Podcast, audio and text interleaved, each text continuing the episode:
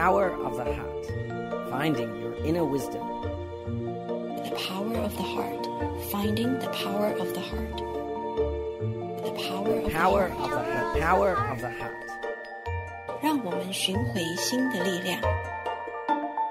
The power power of of the the heart. heart.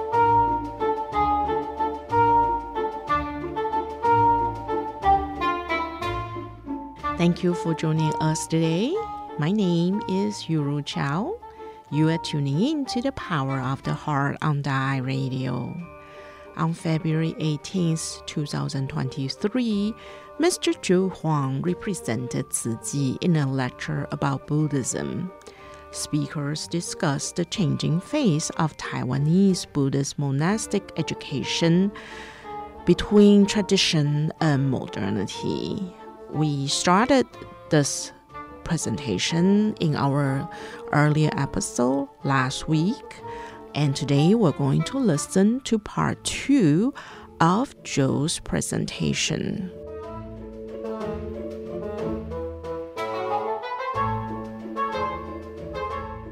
So one of the things that I saw was um, the distinction between tradition and modernity. I think boils down to uh, what I show here. Um, I think it's more like a spectrum, um, spectrum of change. Uh, for example, there's part that talks about what can be unchanged. Um, for example, I think Dr. Osborne talked about uh, while the tools can be changed, the structures you you can have the heads of of, of education, 教务主任 or things like that, but the content doesn't have to change. Or uh, Dr. Osborne talked about the the potential uh, arguments about the traditional teachings and the debate between um, uh, that that goes uh, not attacking but uh, questioning the underpinning, the main points about the Mahayana teachings. So the what can be challenged or what can be changed versus what is completely new versus something in the middle. It's not completely changed. It's not something that's gone, but it's morphed. So I think there's always a ratio. And I think that the, the discussion between what is modernity and tradition is really finding that perfect ratio. And some people are more toward the left, some people are more toward the right, and some people are sort of picking their perfect ratio. And that's where people having a lot of discussion. And I think that's uh, that's that's very and we see this. Um, but but whatever the the ratio is, I think uh, Dr. Osborne pointed out, and I, I really enjoyed that part, was that there's always an agent for change. Um, and I think throughout the history lessons, and I really enjoy that part, uh, when we talked about change uh, the, in the early republic in the in the tw- 1920s, um, in the advent of the republic, and also uh, the latter parts of the Qing dynasty, and there was a I think there was a sort of a terminal event. There's something that forced you to change, forced the monastics to change, to think about how you could survive. This is a event that you need to focus and you need to confront, you need to change. Otherwise, you will not be able to continue. You don't, you will not be able to perpetuate. Um, that was first happening in the in the first parts of the 1900s, and then um, later on in Dr. Osborne's um, uh, talk, there was also during the 1950s and 1960s when the different institutions in Taiwan began to, the different uh, religious and Buddhist institutions began to, to sort of, um, to sort of uh, prosper and to sort of grow. And there was also a time of change uh, due to uh, the great change, I think, at the time of Taiwan, that uh, there was a the importance of the entire education that fuel the uh, the rise of the Taiwan economic and also industrial prowess of the of the uh, of the latter part of the 1900s, uh, the 1970s and 80s and 90s. So we see that um, we see that education system um, is very reactive uh, to what is necessary. There's a huge impact and so there's a need. So now we need to change. Um, the tradition or modernity itself um, is not, not, not so much the point, but no one really think about change until there's a huge impact or huge need. Uh, and then all of a sudden, we sort of put together the effort, and then some change is now very much visible. And we also see that the greater the impact, the greater the change, right? So you have the terminal events that sort of um, could possibly ending uh, your influence in a society, and and so the change will come about in greater sense. Um, but but um, as we continue to journey into the future, my question um, for Dr. Osborne and also our esteemed scholars is that is Buddhist monastic education prepared? So how can Buddhist monastic education warp into the future, right? So so how can we warp into this future, um, and not just adapting, but to predict and to prepare for the next generation of thinkers.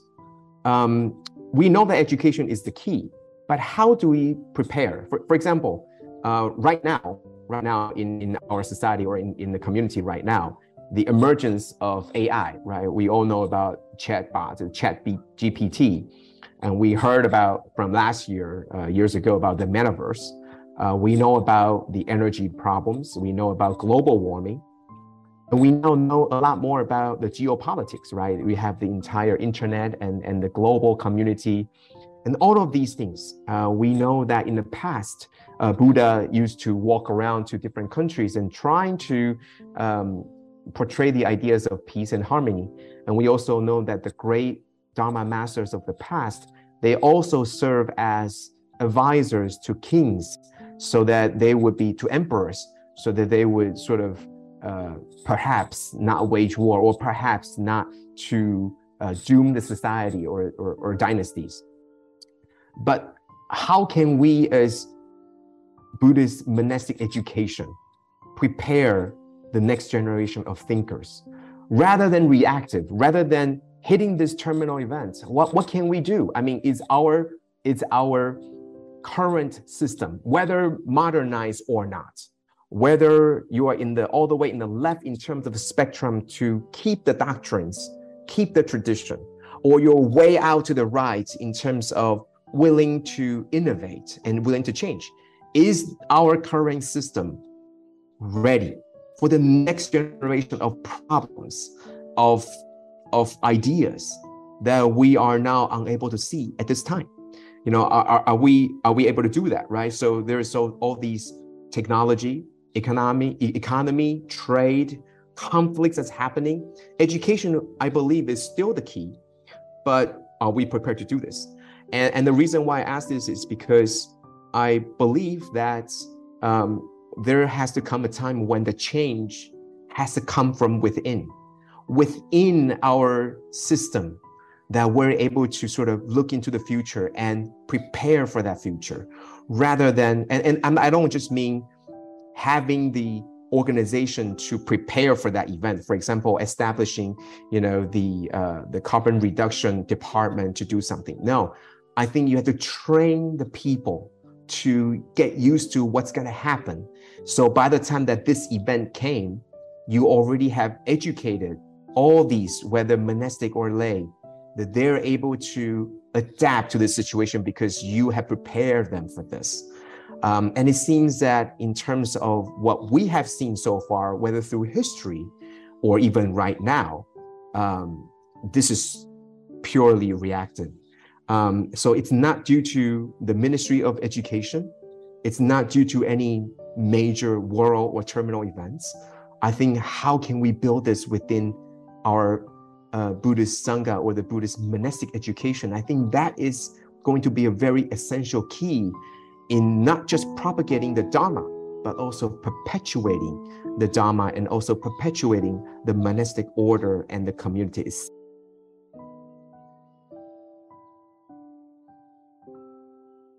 Please stay tuned to our next episode to hear the final part of Joe's presentation.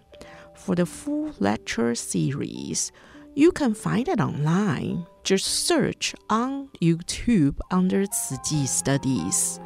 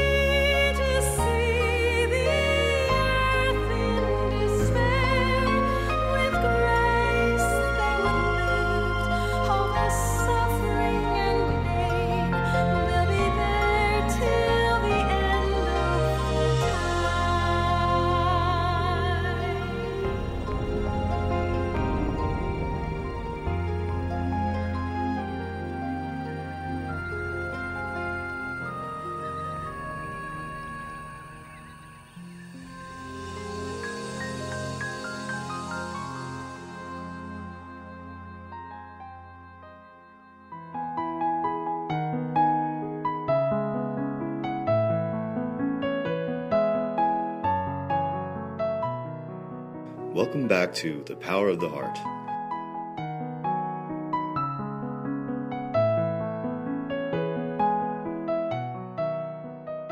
In our program today, we'll continue listening to this book called Friends from Afar Conversations with Dharma Master Cheng Yen, page 68 to 72.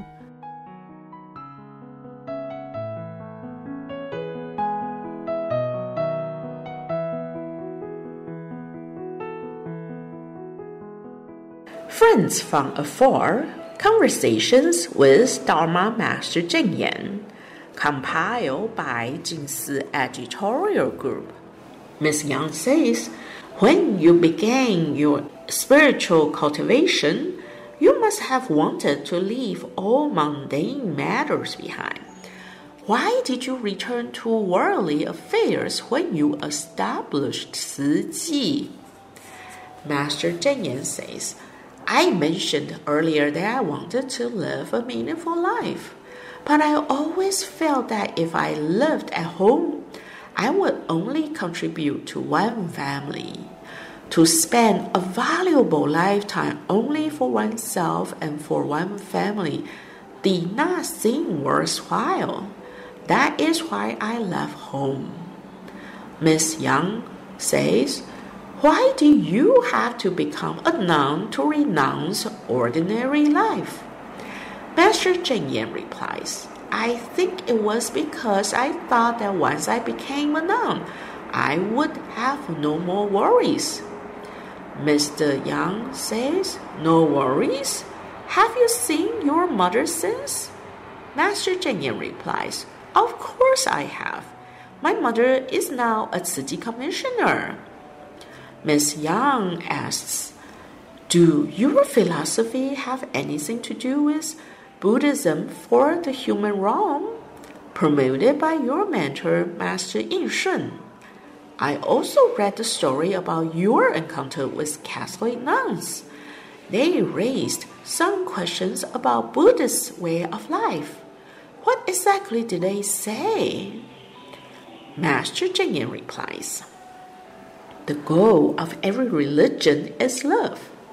I admire the universal love of Christianity too.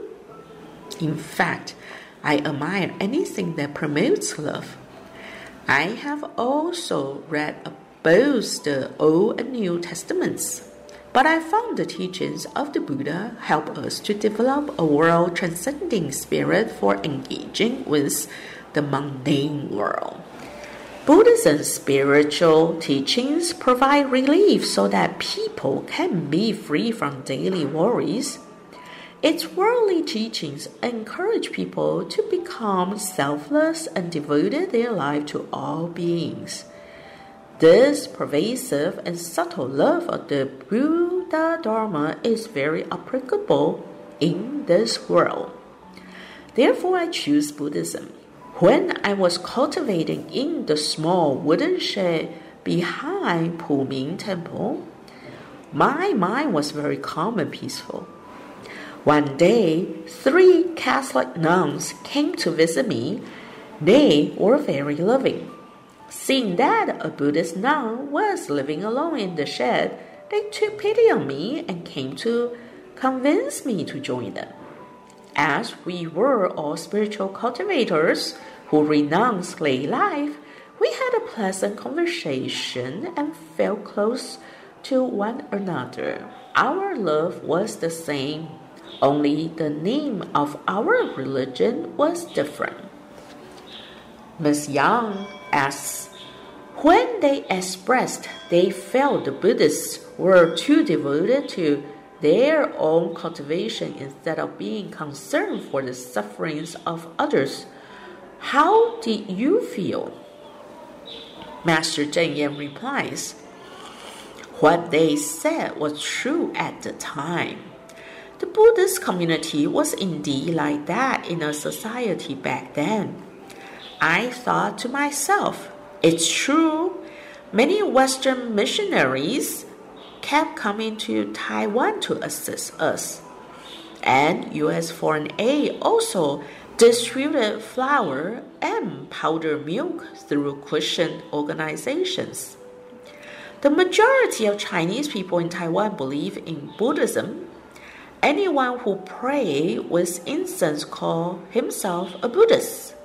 Since there were more Buddhists than followers of other religions, why weren't we helping our community just as the Christians did? I believe people are born with innate goodness, and if called upon, they will respond to help their community. That was the confidence I had in the beginning. Miss Yang asks, I think you probably started Tzu based on the same philosophy. You once refused a large donation of US dollar 200 million. During that time, you were raising funds to build the Tzu Chi Hospital. You needed US dollar 20 million, yet had only raised US dollar 750,000. It was seen that the US 200 million dollars came at the right time. Why did you refuse it? Master Cheng Yen says, I was very grateful for the donation. However, there were so many Buddhists in Taiwan. Not only Buddhists who also, but also many compassionate people. They answered my call to help build Chi Hospital. With the collective love of everyone, little by little, the hospital would be built while donors could cultivate their own field of blessing. I hope that everyone could become a farmer. Cultivating one's field of blessing made their contributions more personal. Miss Yang says, later on, Chi grew bigger and bigger. Among Chi's commissioners, there are many business professionals experienced in managing funds. Some of them suggested to you to invest the funds to generate more income. Yet you rejected the idea and insisted on inviting individuals to donate. Is this based on the same idea? Master Cheng Yen replies, It is also based on the wish for everyone to give their love completely and to see the result of their good deeds quickly. In addition, as we take from society, we should give back to society. Even though Taiwan is quite prosperous, some rural areas still lack medical facilities. Besides, although there are more hospitals and the quality of medical services have gone up, love and care in the medical field is still inadequate. That is why I keep calling on everyone to never stop having good thoughts and doing good deeds. Even though Hualien Tzu Chi Hospital has been built, many places still have no hospitals. I want to encourage people to always have the intention of benefiting society. So I keep calling for more construction, to keep gathering love and, from society, and to keep continuing to build. Life is short. We should motivate everyone to develop their compassion and help others in a timely manner. And this practice should be spread out far and wide. That's why we say that medical care should be available to all. Charity work should be international. Education should be fully holistic and comprehensive. And humanistic culture should have a deep influence. A few days ago, Construction began on our secondary and grade schools. Education should be deep rooted as well as high reaching.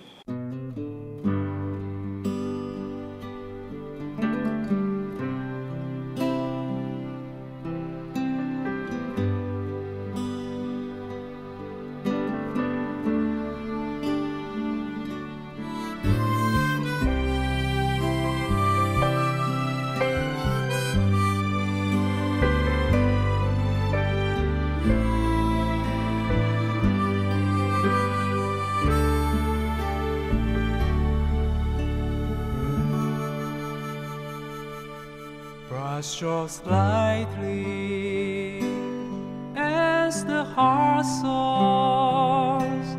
Wipe away pain, push off darkness, greet the daybreak, catch the sunshine, heal all sorrows,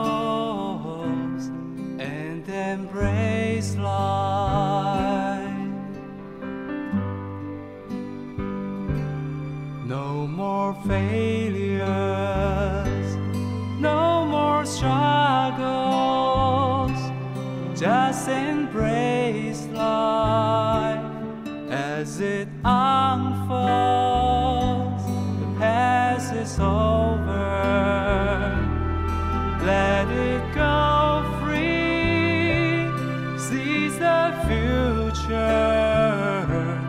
Hold on to hope.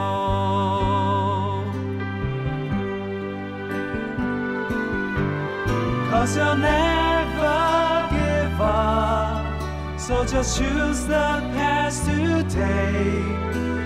A heart of tenderness has the strength from within. Cause your dream stays alive. Never let love slip away. In this tender world, create a heaven for us all.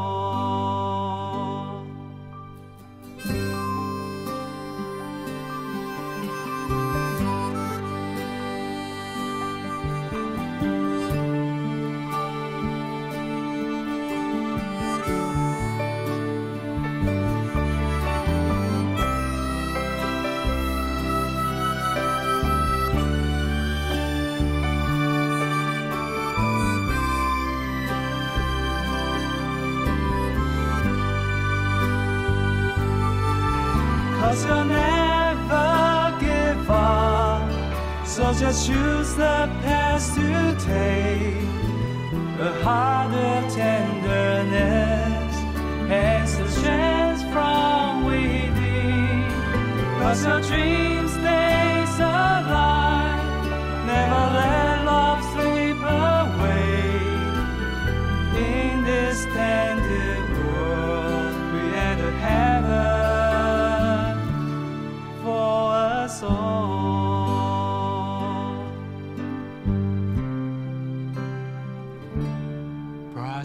Strokes lightly as the heart soars.